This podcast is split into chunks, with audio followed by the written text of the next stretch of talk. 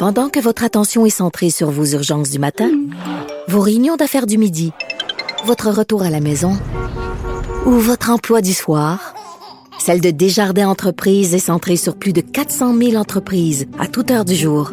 Grâce à notre connaissance des secteurs d'activité et à notre accompagnement spécialisé, nous aidons les entrepreneurs à relever chaque défi pour qu'ils puissent rester centrés sur ce qui compte, le développement de leur entreprise.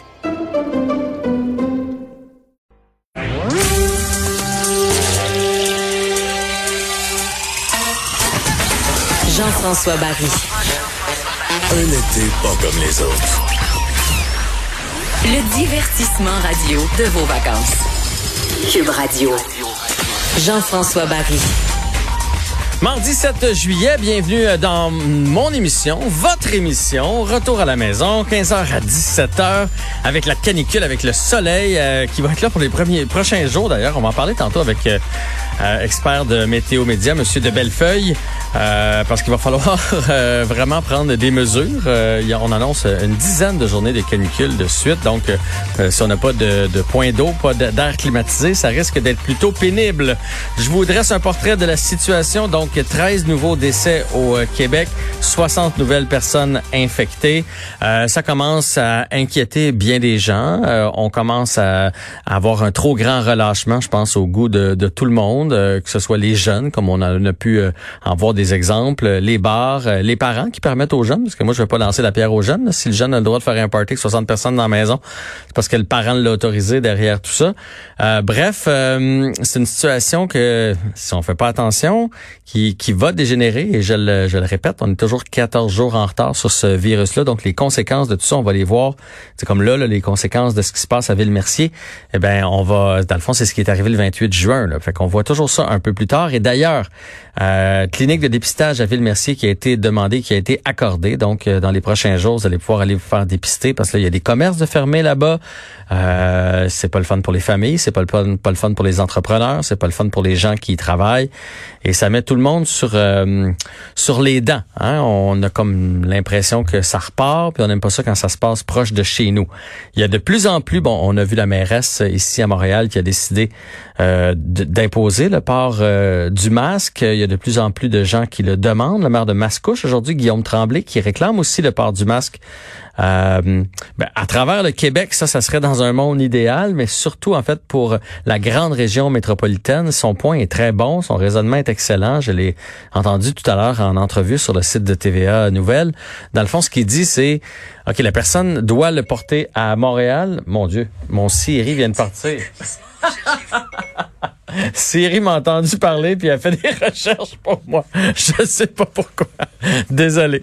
Euh, donc, euh, ce que je disais, c'est que Guillaume Tremblay euh, a demandé, euh, tu sais, les gens viennent à Montréal, portent le masque dans le transport en, commun et vont devoir le porter aussi dans les endroits publics. Mais là, hop, on retourne dans, dans notre ville à nous, que ce soit Longueuil, Brassard, lui dans son cas c'est Mascouche, ça pourrait être Repentigny, bref, en banlieue de Montréal. Et là, soudainement, on le porte plus. Mais au, au contraire, c'est juste la suite logique de notre journée. Euh, c'est, c'est, ça, va de soi, il me semble. Et moi, je vous dirais ce matin, puis je l'ai déjà dit ici à l'émission, je m'en cache pas, je ne portais pas le masque dans les endroits publics. Je, euh, D'un, je fais très très attention dans ma vie. Je, je suis pas parfait, je sais que je peux l'attraper, mais et à l'épicerie, je continuais de, de, faire attention aux gens alentour, de respecter le 2 mètres. Je préférais ça que de, de me jouer dans le visage parce que le masque est inconfortable. Donc, je, je c'est ça. J'avais comme une, une, réticence à porter le masque et il y avait vraiment une diminution des cas au Québec. Fait que je, non, j'étais pas à l'aise avec ça. Et ce matin, je suis arrivé à mon épicerie, j'ai vu la file j'ai vu, il y avait une quinzaine de jeunes qui étaient sur leur heure de dîner. Je sais pas si c'était des moniteurs de camp de jour. Je, je sais pas d'où ils arrivaient, mais eux autres, il y avait aucune distanciation. Là. Ça, ça se donnait des bines, ça se tenait bras dessus, bras dessous. Là. Puis pas des jeunes de 12 ans, là, des, des, euh, des 16, 17, 18, 20. Là. Euh, D'ailleurs, sont tous allés au, au comptoir de prêt-à-manger. C'est là qu'ils s'en allaient. Euh, vous savez comment ça marche maintenant dans les épiceries. On doit laisser une distance, qu'on, que ce soit parce qu'on se prend des viandes froides ou on s'approche plus des comptoirs. Eux autres, ils étaient le, nez dans vite, dans le comptoir, euh, un à côté de l'autre. Tout le monde pointait du doigt, je vais prendre ça, je vais prendre ça.